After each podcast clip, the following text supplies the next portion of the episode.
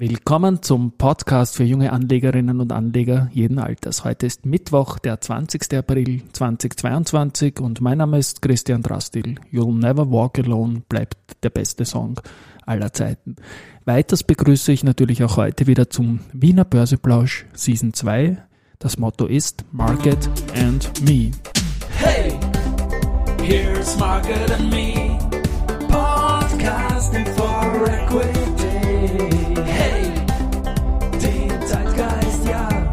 Ein Modethema, Modethema, Modethema. Hey! Ja, die Börse als Modethema. Die Season 2 Aprilfolgen sind präsentiert von Wienerberger und Seasonex. Eingangs habe ich erwähnt You'll Never Walk Alone von Gary and the Pacemakers, die Liverpool-Hymne, die gestern Cristiano Ronaldo zuteil wurde. Ich werde da am Wochenende ein bisschen herumexperimentieren und ja, ein großer Song zu Anlässen, die innehalten lassen. Trotzdem jetzt mal ein Blick auf den Markt. Ähm, wir sind stärker. Wir sind heute sogar deutlich stärker. Der ATXDR steht jetzt um 12.48 Uhr, als ich das einspreche, bei 6.806 Punkten. Das ist ein Plus von 1,6 Prozent zu gestern. Und vor allem die Banken sind gesucht. Die BAWAG mit 3,3 Prozent im Plus, die RBI mit 3 Prozent im Plus und dahinter gleich der Verbund mit plus 2,9 Prozent. Das ist natürlich so, wenn drei so starke Titel steigen, zieht das auch den Index mit. Wir haben auch fast schon Halbzeit beim Viertelfinale in unserem elften Aktienturnier. Und da ist es so, dass die Semifinale momentan virtuell Do Co. gegen Verbund und S-Immo gegen Telekom Austria lauten. Und es ist so, dass mit der Immo-Finanz und der S-Immo zwei Titel drinnen sind noch im Duell. Also nicht im Duell, sondern im Turnier, die de facto ich sage es im Depot immer als Cash-Position zu sehen sind, weil sie wegen der Angebote von der CPI natürlich ein bisschen äh, limitiert sind jetzt in der Volatilität, was ja in Zeiten wie diesen auch durchaus sehr gut sein kann. Und da ist es natürlich so, dass es auch sehr stark auf den Gesamtmarkt ankommen wird, wie es da weitergeht. Gesprochen habe ich äh, mit Andreas Grassauer, dem CEO der Marinomed, und es ist heuer zum zweiten Mal ein Vienna City Marinomedathon. Also am Wochenende ist ja der, der, der Marathon und auch heuer wird es so sein im zweiten Jahr jetzt schon, äh, dass die Caragillose-Produkte, also Coldamaris plus Nasenspray in den Startersackerln dabei sein werden. Das ist also doch eine Riesengeschichte und ähm, Andreas Grasser hat mir da erzählt, eben, dass die Firmen Sigma Farm und Marinomed die Produkte da bereitstellen. Das ist natürlich eine große Investition für beide Unternehmen.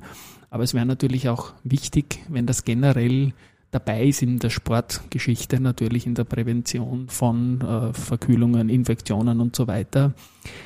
Das würde die Belastung auf das Gesundheitssystem natürlich reduzieren, wenn man das im Sport generell setzen würde. Ich habe es immer wieder erwähnt, ich habe Probleme mit den Stirnhüllen chronischer Natur und dieses Ding hilft mir. Risikohinweis, glaube ich, gibt es auch da. Zu Marinomed hat es auch eine Kaufempfehlung gegeben und zwar von FMR Frankfurt Main Research. Die haben das bestätigt und das Kursziel aber von 145 auf 135 Euro zurückgenommen. Ich bleibe gleich bei den Analysen. Da ist von der erste Group ein Update zu Polytech gekommen und zwar eine Zurückstufung von Kaufen auf Halten. Und das Kursziel ist doch mehr als halbiert von 14,8 auf 6,8 Euro. Raiffeisen Research wiederum hat die Kaufempfehlung für die UBM bestätigt das Kursziel wurde von 51 auf 49 Euro zurückgenommen. Ich bleibe kurz bei der UBM. Da, ich bin ja irgendwie ein Fan von dem CEO, vom, vom Thomas Winkler. Da hat er zuletzt äh, mit dem Reinhold Messner gesprochen und jetzt äh, mit der Jane Goodell, also diese wirklich eine, eine legendäre Tier- und Umweltschützerin. Ich werde es dann in den Shownotes verlinken. Und die beiden unterhalten sich über Klimaschutz. Und es ist in Wahrheit ein ganz, ganz spannend zu lesendes äh, Interview, das auch auf der UBM-Seite da ist. Es geht um die Rettung des Planeten und ich finde es irgendwie wirklich, wirklich gut gemacht. Was ich auch noch schuldig bin und danke ich an das hier. Und zwar habe ich auf Rückfrage bei S&D die Information bekommen. Ich habe da gestern ein bisschen herumgeeiert, weil ja die die Grossotec-Aktien der S&D gekauft hat. Grossotec zur Erinnerung ähm, auch im Einfluss äh, vom Großaktionär Grossnick und vom CEO Niederhauser. Die haben um 16 Euro an der Börse S&D-Aktien gekauft und da gab es ein Angebot über 15,3 Euro und ich wusste nicht genau, wie da der Status ist, weil in Wien ist es ja so, dass wenn man an der Börse teurer kauft, muss man auch das Angebot erhöhen. Von der S&D habe ich jetzt dankenderweise wie immer die rasche Rückmeldung bekommen. Und es ist so, dass die 15,3 das Angebot schon am 5. April ausgelaufen sind. Und was ich jetzt rausgefunden habe, sind da glaube ich knapp 26.000 S&D Aktien angedient worden im Zuge dieses freiwilligen öffentlichen Teilangebotes. Und nachher sind weitere Stücke gegangen, 11.000, 242.000, 81.000, also wirklich satt, satt, satt. Dann halt erneut wieder über die Börse und auch zu höheren Kursen nach Ablauf. Ich habe für morgen dann noch ein weiteres äh, Update zu S&T vorbereitet. Einen Blick möchte ich auch noch werfen auf die European Lithium. Die ist äh, im Öko-Invest Börsenbrief vom geschätzten Max Demel im Musterdepot drinnen. Und ja, da gibt es jetzt eine neue Studie, ein Research Update von First Berlin Equity Research GmbH. Ähm, da kommt man zu einem Ziel von 0,17 Euro und die Aktie ist jetzt bei 0,10 circa zu haben. Also 0,10 klingt ja fürchterlich, wenn sowas im Cent-Bereich, also Finger weg normalerweise. Aber durch die vielen Kapitalerhöhungen und Verwässerungen, um diese Mine in Wolfsberg irgendwie betriebsreif zu kriegen, die Machbarkeit überhaupt zu finanzieren, Studium, Studium, Studie, kommt es halt zu solchen Kursen. Ich denke, das Unternehmen wird das mittelfristig wegkriegen wollen. Und äh, auch Öko-Invest sagt, die Aktie soll man zwar halten, aber es ist sehr, sehr, sehr spekulativ. Insgesamt schaut es jetzt recht gut aus, laut Studie, dass äh, bis ins Jahr 2025, 26 da was Schönes losgehen kann.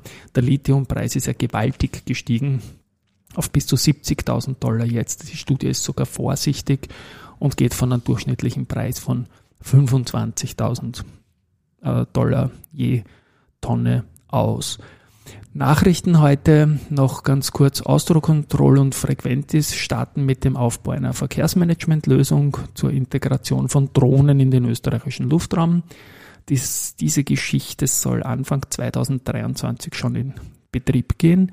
Fabersoft hat eine Ausschreibung von der hessischen Landesverwaltung äh, gewonnen. Es geht um die Implementierung einer Dokumentenmanagementsystemlösung für 25.000 Arbeitsplätze in der hessischen Landesverwaltung. Ja, und abschließend werde ich auch noch ähm, verlinken eine Empfehlung vom Wolfgang Matejka, der in seiner wöchentlichen Kolumne zum Fazit kommt.